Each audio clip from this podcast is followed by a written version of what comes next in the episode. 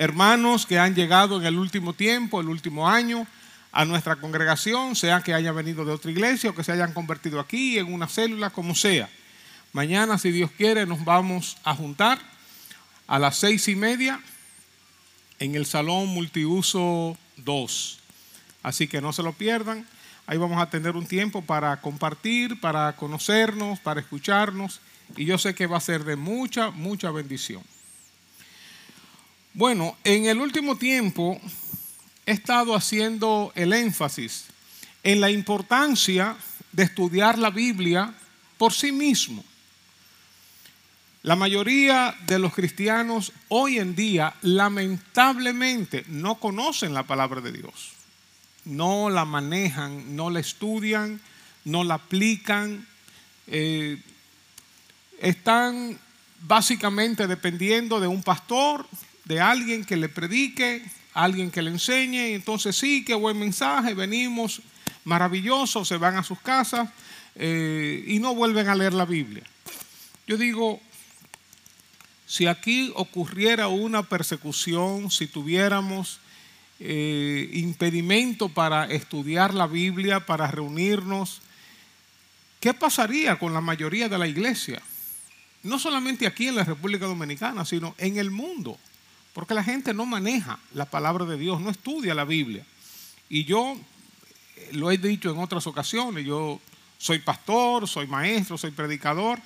Sin embargo, puedo decir que las mayores enseñanzas que yo he recibido y he escuchado muchos buenísimos predicadores, maestros, pastores buenísimos.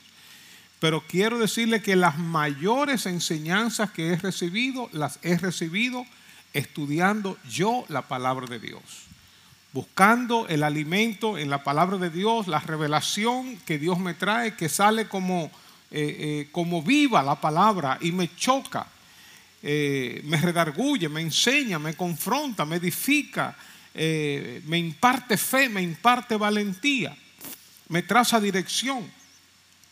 Y hemos dicho que hay formas de estudiar la Biblia formas profundas, ¿verdad? Que eh, como nos hablaba ahorita Luisa, Luisita, eh, la hermenéutica, que damos aquí algunas cosas básicas de hermenéutica en nuestra academia bíblica, donde hay reglas, hay normas y, uno atiende el trasfondo histórico, cultural, los idiomas originales, cada palabra. Es un estudio un poco más profundo que involucra obviamente más tiempo, más dedicación que es importante y quiere el Señor que todos pudiéramos hacerlo.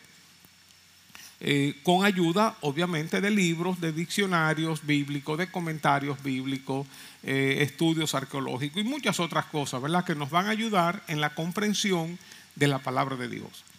Pero eh, en el último tiempo he estado enseñando lo que es la lectura comprensiva de la Biblia para aclarar el significado de ella haciendo uso de las diferentes traducciones que tenemos a mano. Nosotros, como muchos otros pueblos, somos privilegiados de tener tantas traducciones, traducciones en español para los que leen inglés, traducciones en inglés, en francés, hay traducciones por doquier. En el caso nuestro, muchísimas traducciones, traducciones en español que nosotros podemos hacer uso de ellas. Tanto eh, traducciones, vamos a decir, ¿cómo se llama eso? Porque ya uno todo ahora es virtual. Eh, físicas, traducciones físicas, los libros físicos, las Biblias físicas, pero también en Internet uno tiene muchísimas traducciones. Vamos, vamos a ver aquí lo que, lo que hemos hecho eh, en el pasado, yendo a Google, poniendo un texto, y entonces ahí sacamos, ahí buscamos las diferentes traducciones. Eh, yo voy a hablar hoy en base a, dos pestañas de Google. Ahí tenemos, por ejemplo, la Reina Valera, que es la que todos usamos. Tenemos la Biblia, Nueva Biblia de las Américas, la nueva versión internacional, nueva traducción viviente y la traducción en lenguaje actual. Pero también, como dijimos, uno puede abrir una segunda pestaña y ahí tenemos cinco versiones más que uno puede ir sacando. Nueva Biblia, Biblia, Nueva Biblia, Vida, Palabra de Dios para todo, Dios habla hoy, Palabra eh, la palabra hispanoamericana. Y uno puede abrir otra pestaña y otra pestaña y tener ¿Cuántas traducciones? Claro, es limitado. Pero suponga que podamos tener 15, 20 traducciones en español para leer un texto.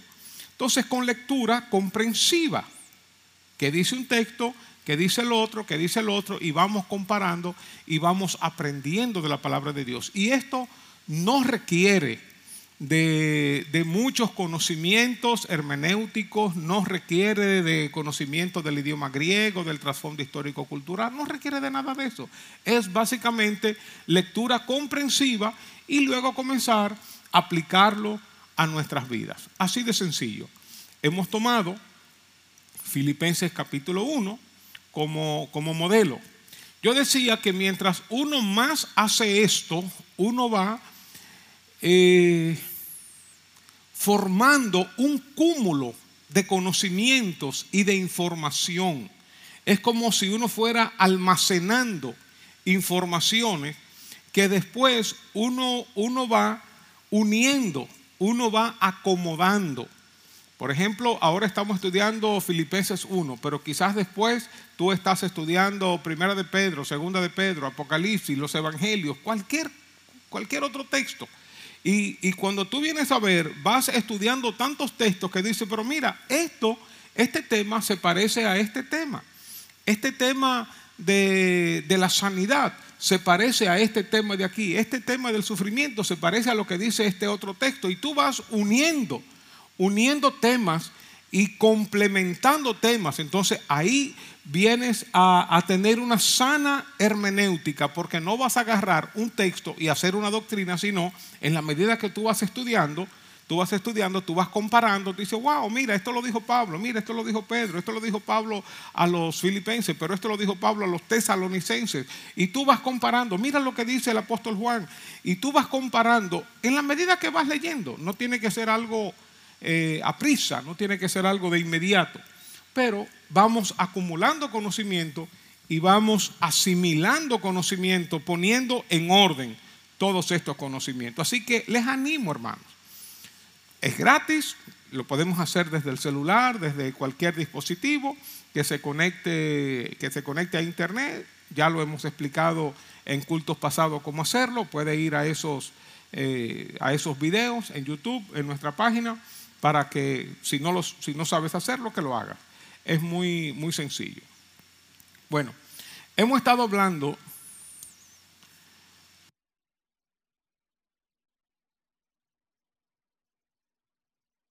hemos estado hablando acerca de la iglesia de Filipos, las iglesias de Macedonia, y en el último tiempo específicamente el capítulo 1 de la carta del apóstol Pablo a los filipenses. Eh, habíamos hablado cuando él decía que estaba puesto en estrecho, que no sabía qué hacer, que no sabía qué hacer porque él estaba preso. Él decía, por la oración de ustedes, la obra del Espíritu Santo, yo sé que voy a ser libre, pero no sé qué hacer porque yo sé como que mi muerte está cercana, pero eh, quiero irme porque partir y estar con Cristo es muchísimo mejor, es ganancia, pero también quiero quedarme a causa de ustedes, decía Pablo, porque estar con ustedes es más necesario para su crecimiento, para animarlos en la fe, para edificar su fe. Entonces, es como un pensamiento en voz alta que él estaba escribiendo, como un pensamiento en voz alta, y dice, pero confiando en esto, en que soy necesario para ustedes, yo sé que voy a quedar. Entonces, es, como una, una, encrucijada donde uno se encuentra, una para hacer mi voluntad o, o gozarme, estar con Cristo, eso es lo que yo quiero, y lo otro, lo que es necesario, lo que es de mayor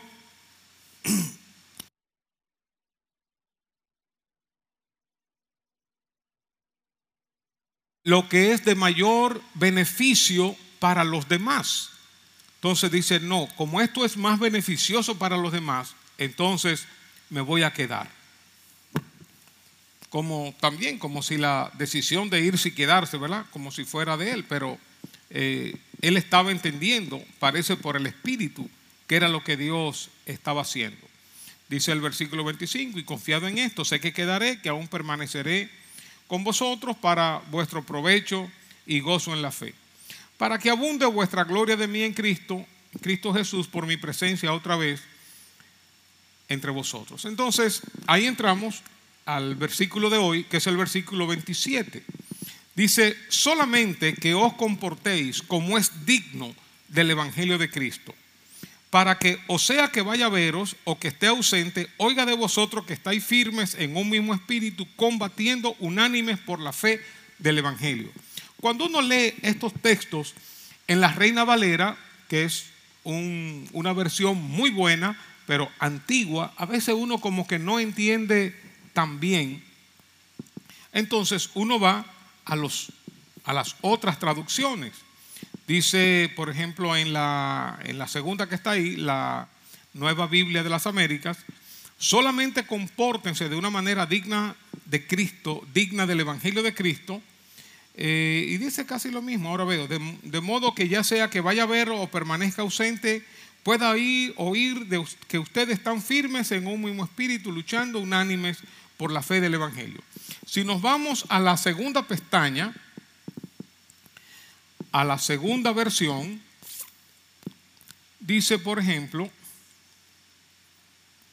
pero sobre todo, como comunidad de Cristo, pórtense.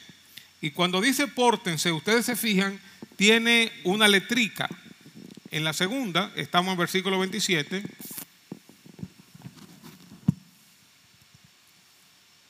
Pórtense, tiene una letrica, uno la abre y dice la letrica que significa pórtense, que se puede traducir, o, pero sobre todo, participen, participen de la vida civil. Dice, participen de la vida civil de una manera que represente con dignidad el mensaje acerca de Cristo. Fíjense qué interesante, participen de la vida civil. Eso es lo que todos nosotros hacemos, que estudiamos, que trabajamos, nos casamos, tenemos hijos, tenemos nietos, eh, vamos a una universidad, eh, nos relacionamos con los vecinos. Participen de la, de la vida civil, participen eh, de los negocios, participen de la política, participen del gobierno, eh, participen de la junta de vecinos, participen de la vida civil, pero háganlo de una manera que traiga honra a Cristo, que traiga honra al Evangelio de Cristo. Eh, obviamente hay sectores de esto que he mencionado que es difícil, ¿verdad? Que son difíciles, como, la política. Dice, no, la política eso es, para tigres, eso no, eh, no, podemos meternos ahí. Pero qué bueno que hay cristianos que están en la política y hay cristianos que están siendo luz en medio de la política o en medio de un gobierno. Eh, la Biblia enseña que nosotros somos luz, que donde quiera que nosotros estemos, estamos alumbrando. Entonces, aquí dice que donde quiera que tú estés, que tu conducta, tu hablar, traiga honra a Cristo, traiga honra al Evangelio de Jesucristo, que no, que no mancillemos, que no manchemos el Evangelio de Cristo.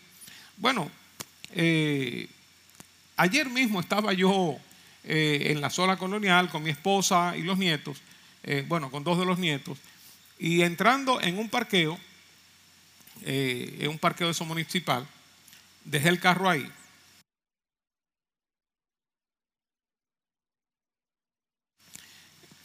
Despreocúpese que esta tosedera no es COVID.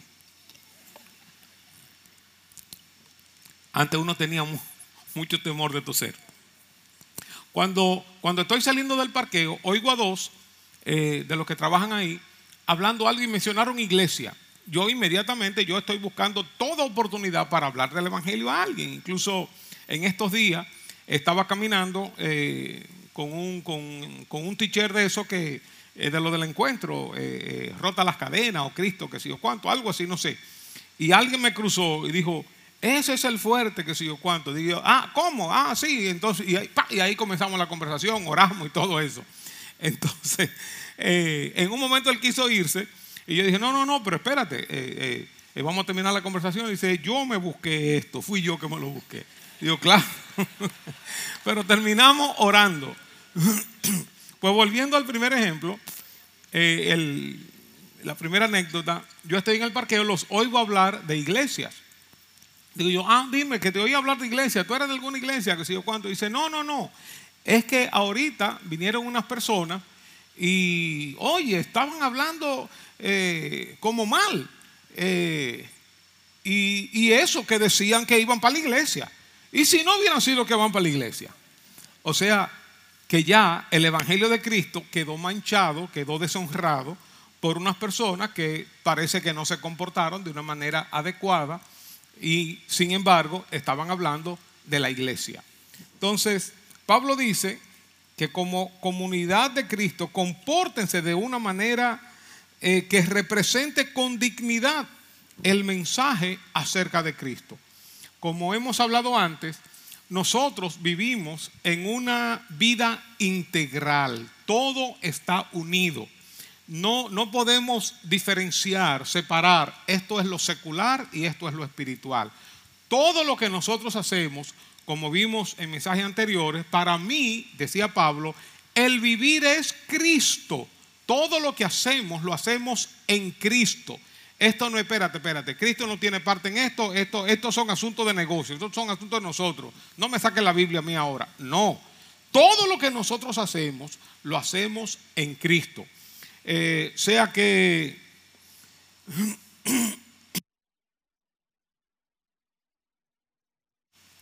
déjenme tomarme una mentica de esta. Ya sea que seamos médicos, ingenieros, profesionales, obreros, choferes, pastores, lo que fuera. Todo lo que nosotros hacemos tiene que traer honra al Evangelio, honra a Jesucristo que andemos, que caminemos de una manera que dignifique el mensaje, no que lo tire por el piso. ¿Qué quiere decir esto? Que nosotros, donde quiera que nos movemos, en la familia, con los amigos, en el trabajo, en los estudios, en la calle, manejando, eh, en un carro público, en el metro, donde quiera, nosotros estamos reflejando la luz de Cristo y debemos andar de manera tal que represente el Evangelio. Que aún sin hablar, la gente vea nuestro accionar, vea nuestra conducta, vea nuestras, nuestras reacciones, que no somos como los demás. Las personas van a glorificar a Dios por eso, que es lo que yo he dicho, que a veces ocurre en, en personas que están en un trabajo o están en una universidad, en una escuela, eh, y su comportamiento es terrible, terrible. Y cuando de buenas a primeras se sabe que esa persona es cristiana, todo el mundo se asombra. Y tú eres cristiano, y tú eres cristiana. Pero muchachas, si los cristianos son como tú, que, y viven chismoseando, viven peleando, en conflicto, eh, que cogen prestado, no pagan, que hacen, hace muchísimo lío, muchísimas cosas. Y di que son cristianos. Entonces, la, la, vida que uno vive tiene que, tiene que ser que refleje a Cristo. Y obviamente esto no lo hacemos en el poder de la carne, esto no es un poder humano, nosotros dependemos del Espíritu Santo. En nuestras palabras, en nuestras acciones, en nuestras miradas, lo que escuchamos, nuestras relaciones, todo lo hacemos con el poder del Espíritu Santo. Y Pablo dice a los filipenses, en medio de ataques, en medio de presiones, pórtense, compórtense, eh, eh, participen de la vida civil eh, de manera que dignifique el Evangelio, de manera que represente con dignidad el mensaje acerca de Cristo. Ahí la pregunta, cuando yo me muevo, cuando yo hablo, cuando yo me conduzco, ¿estoy atrayendo personas a Cristo o estoy alejando a personas de Cristo? Porque a veces uno está eh, en un medio donde crea inquietud, una inquietud positiva en la gente. Wow, tú eres cristiano, tú eres cristiana. Eh, ajá, y háblame de eso. ¿Y cómo fue que tú entraste en eso? ¿A qué iglesia tú vas? Eh, ¿Y cómo fue? Hay una inquietud porque tu comportamiento representa al Evangelio de Jesucristo. Ahora, si nuestro comportamiento es negativo, entonces aleja a las personas de Jesucristo. Entonces, ¿estoy yo acercando a las personas a Cristo? ¿Las estoy alejando? ¿Cómo es mi comportamiento? Déjenme decir algo más ahí. Hay personas que se amoldan a este mundo, y es lo que dice luego el apóstol Pablo en el libro de Romanos 12. Se amoldan, es decir, cogen el molde, cogen la forma de este mundo y entonces no, no representan ningún choque ni representan inspiración para nadie, porque si en un grupo de trabajo estamos, están haciendo chiste colorado, pues ahí estoy yo haciendo chiste colorado y riéndome y todo. Si por aquí están eh, haciendo cosas indebidas, también yo participo y hago las cosas indebidas. Si por aquí están actuando con orgullo, que yo también, vamos. Entonces, eh, es como cuando la sal pierde su sabor, cuando la sal ya se vuelve insípida y no, y no sala, cuando la luz nuestra es más bien tinieblas. Yo digo que todo creyente, todo creyente tiene que tener límites. Límites son esas fronteras que nos protegen. Límites son esos elementos que nos hacen decir algunas cosas sí y algunas cosas no. El cristiano que no tiene límites es el cristiano light, ligero, político, que se amolda a todos los ambientes, que caen bien en todos los ambientes. Incluso la gente del mundo dice, mira, qué bueno, así me gusta un cristiano como tú, que no eres fanático, que no es... Eso me gusta, mira, tú bebes cerveza con nosotros, tú te das tu trago, tú qué sé yo cuánto, tú haces... Me gustan los cristianos así, pero ese cristiano nunca va a traer a un impío, nunca los va a traer, porque su vida no representa un desafío su vida nos representa una inspiración. Entonces, siempre tenemos que decir sí y no a ciertas cosas. Desde un pastor, un profesional, un doctor, un ingeniero, tiene que decir cosas a cosas que sí y a cosas que no. Un ejemplo, digamos, extremo. Un ingeniero le dice, mira, eh, queremos, eh, aquí estamos comenzando eh, en una iglesia satánica y te vamos a pagar para que, para que nos haga los planos, los planos estructurales y el, y el arquitecto que haga. Bueno, yo me imagino, ¿verdad? Me imagino que un, que un profesional cristiano no se va a meter en hacer una iglesia satánica.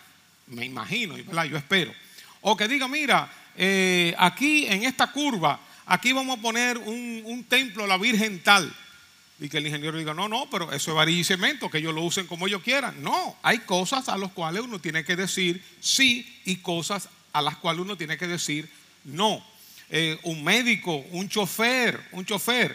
Eh, eh, si un hombre dice, mira, te voy a contratar para que me lleve con una mujer, pero escondió de mi esposa, que me lleve a una de las cabañas, que si yo que tú... Yo me imagino que un chofer va a decir, no, espérate, ese, ese dinero yo no me lo gano. ¿Verdad? Entonces hay cosas que uno tiene que estar claras y decir no. Y hay cosas que uno dice sí, como pastor, como consejero, como terapeuta, como profesional, como obrero, en lo que fuera. Hay cosas que uno dice sí y cosas que uno dice no. Eso es lo que va a ayudar a que uno tenga un comportamiento que honre al Evangelio de Jesucristo. Dice Pablo entonces que participemos participemos de la vida civil, pero que lo hagamos de manera que represente con dignidad el mensaje acerca de Cristo. Y dice Pablo, ya sea que yo vuelva a ustedes o no, quisiera escuchar. Bueno, déjenme hacer un paréntesis aquí. Volviendo a esto, una de las cosas, por ejemplo, principalmente las mujeres, con los hombres tiene que ver, pero principalmente las mujeres, hay muchas, hay muchas modas y una mujer no se pone todos los vestidos. Incluso he tenido eh, eh, casos, eh, ¿verdad? Con mi esposa, mi hija, que dice que, van a las tiendas y no encuentran ropa decente. Que mientras menos tela tiene, más caro es y más en la moda. Entonces, hay límites que uno tiene. Límites como hombre, límites como, como mujer relaciones que uno tiene, amistades que uno tiene, una persona casada con el sexo opuesto, hay límites que uno debe establecer, límites eh, en, en las palabras, límites en lo que uno escucha, en lo que uno ve, límites en el vestuario, etcétera, etcétera. Que todo lo que yo haga, que todo lo que yo haga traiga gloria a Jesús, gloria a Jesús. Que lo que yo haga, que lo que yo haga aún en secreto, que yo tenga la libertad de hacerlo en público. Que yo, eso es lo que se llama integridad. Yo no puedo ser un, diablo en la casa, un demonio en el trabajo y en la iglesia un santo. Eso es, un, eh, eso es falta de integridad. Eso es fariseísmo. Bueno, sigo entonces. Ya sea que yo vaya a ustedes, dice Pablo, y los vea, estamos en la segunda versión de la segunda pestaña. Eh, ya sea que yo vaya a ustedes o no, quisiera escuchar, y aquí hay varias palabras, que siguen firmes en el espíritu. Ve que tiene un, una palabra, una, una letra, firmes, es decir, en el alma. ¿Salió ahí? En el espíritu, ah no, aquí en el espíritu, sea con mayúscula o con minúscula. Que siguen firmes en el espíritu y están todos de acuerdo, luchando unidos para lograr que otros crean en el mensaje. Miren, la iglesia a través de los siglos siempre ha sufrido presiones ha sufrido ataques, siempre. En este momento también. Recuerden, estábamos, eh, estamos aquí en el tiempo del Imperio Romano, donde el emperador es el, es el Dios, eh, se, adoraba, se postraba, eh, era una deslealtad adorar a otro Dios por encima del César. Él era el Curios, él era el Señor. Por eso cuando los cristianos declaran ahora que Jesucristo es el Señor, que es la máxima autoridad, entonces encuentran problemas. Y dice entonces que, que sigan firmes frente a los embates del maligno, frente a los embates de la sociedad. Y mientras eh, vamos acercándonos a la venida de Cristo, nos vamos dando cuenta que la maldad crece, la presión contra la iglesia crece, la presión contra los cristianos crece. Y yo sé que va a llegar un momento, profetizado en la Biblia, Mateo 24 y otros pasajes, que todo aquel que mate a un cristiano pensará que está haciendo algo bueno. Van, van a ir cercando a los cristianos ya. Eh, eh, con la agenda LGBT, con feminismo, con aborto, con corrupción, eh, con las leyes, con todo. De una manera legal están acorralando a los cristianos. Y obviamente hay lugares, que todos sabemos, donde hoy en día no se puede predicar el Evangelio abiertamente y hay otros lugares, eh, son más escasos, pero donde no se permite leer la Biblia. No se puede tener una Biblia, eso es sancionado. Los cristianos no se pueden reunir así como nosotros nos estamos reuniendo. Entonces, en los últimos tiempos se va a necesitar de un cristianismo más sólido, un cristianismo más vertical, un cristianismo que no se, que no se amolde, que no, que, no, que no tome la forma del mundo, sino que permanezca firme, leal al Señor. Y dice aquí que permanezcan firmes y que estén todos de acuerdo, luchando unidos para lograr que otros crean en el Evangelio. Nosotros no podemos hacernos de la vista gorda. El mal está creciendo, los demonios están obrando en los gobiernos, en la política, en la economía, en, en, la juventud, en los niños, en los medios de comunicación, en las diversiones, las atracciones, los muñequitos, en todo. Están e infiltrados están influenciando esos espíritus malignos, usando personas, personas con poder político y personas con poder económico, usando artistas, usando personas de mucho conocimiento para penetrar con sus maldades. Entonces nosotros no podemos permanecer eh, ausentes de lo que está ocurriendo. Como dicen que hace el avestruz que mete la cabeza. No, nosotros tenemos que dar el frente. Comenzando con la oración, comenzando con el ayuno, siguiendo con, las manifestaciones que hay que hacer, siguiendo con las declaraciones que tenemos que hacer en los colegios, eh, donde están tus hijos o tus nietos, eh, o en el centro de trabajo, en el centro de estudio, que se están infiltrando de todas las cosas, de todas las cosas, con con una, con una máscara de progresismo, de, eh, de cosa buena, lo lógico, de inclusión, de todo eso.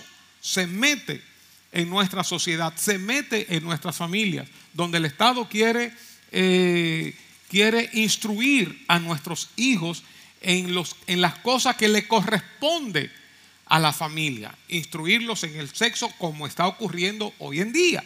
Entonces, es, un momento difícil que estamos viviendo, donde se requiere de un cristianismo más decidido, más vertical. Por eso habla aquí de permanecer firmes y unidos eh, para lograr que otros crean en el mensaje, siguiendo nosotros con, con, con la predicación, con el discipulado.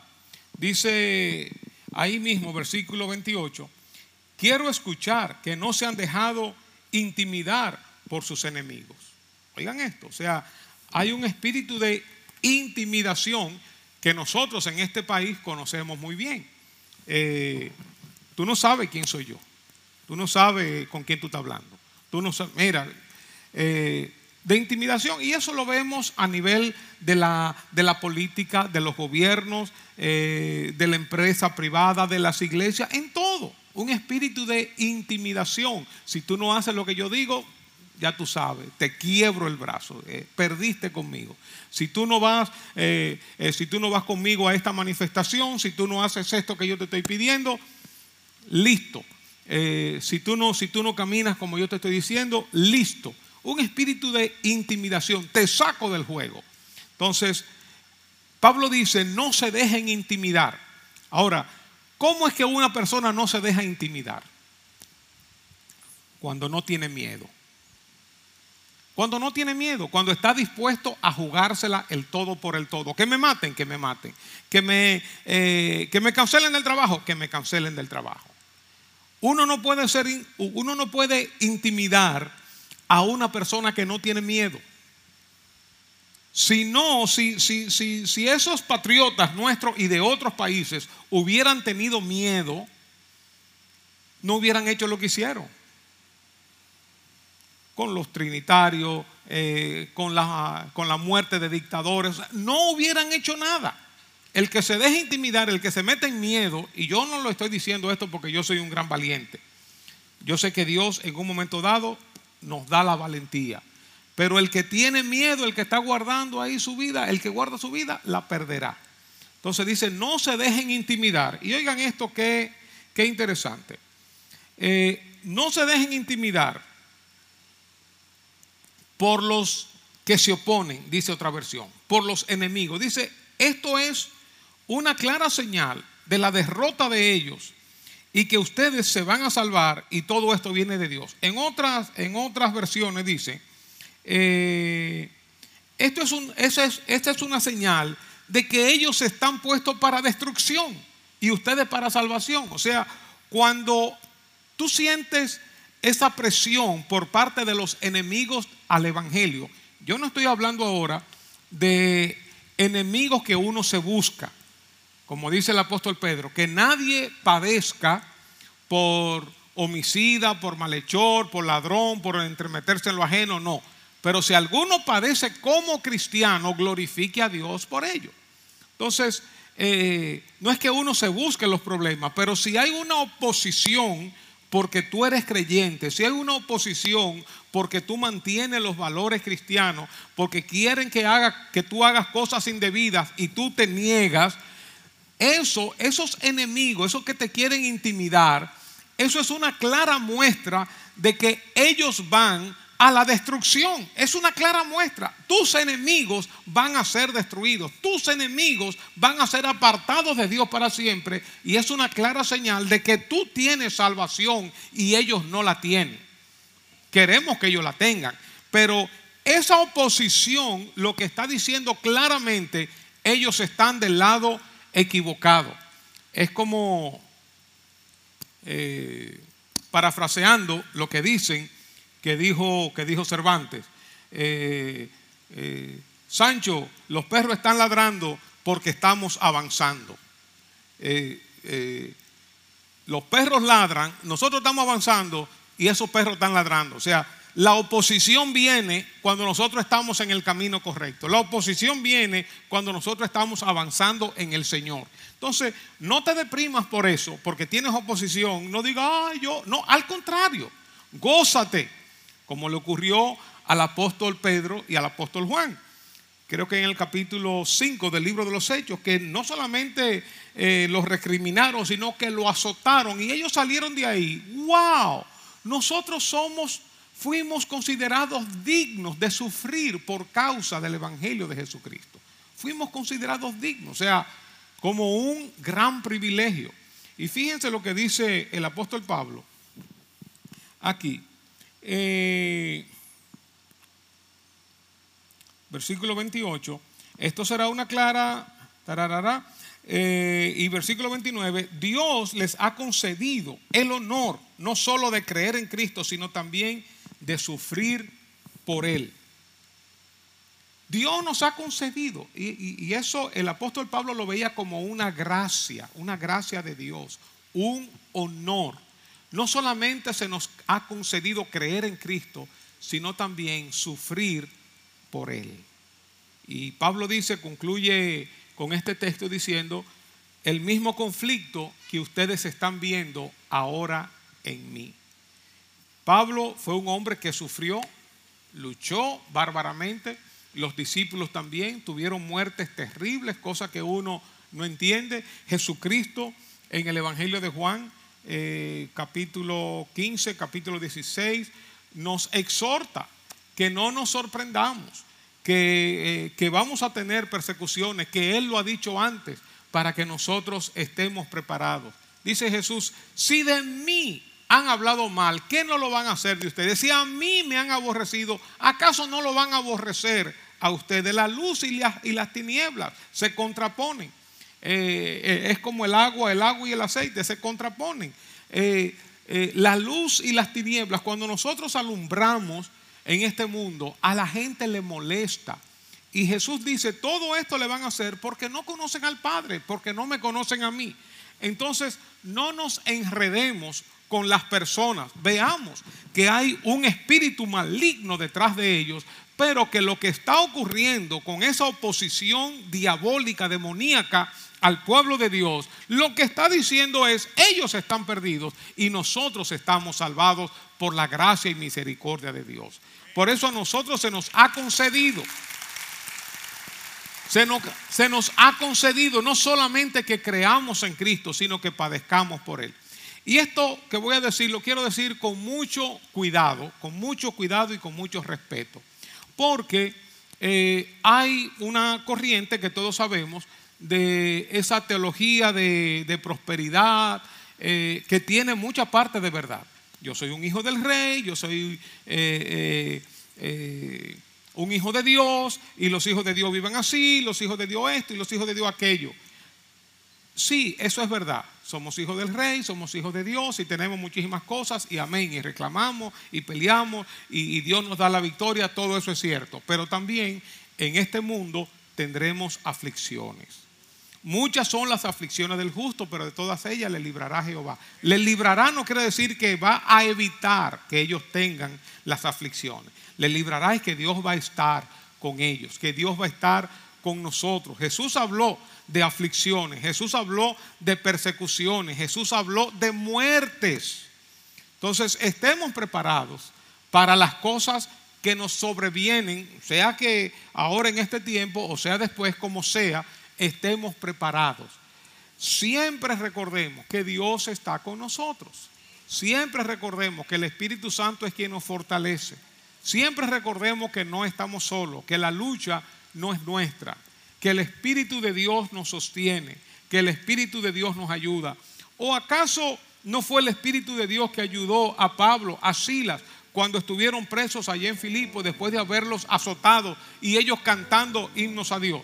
¿Acaso no fue el Espíritu de Dios que sostuvo a Pedro y a Juan después de ser azotados, que salieron de ahí sintiéndose gozosos por el privilegio de padecer por Jesucristo? ¿Acaso no fue el Espíritu de Dios que sostuvo a Sadrán, Mesach y a Abednego en medio de un gran conflicto? O a Daniel en medio de otro gran conflicto. Dios siempre estará con nosotros, hermanos.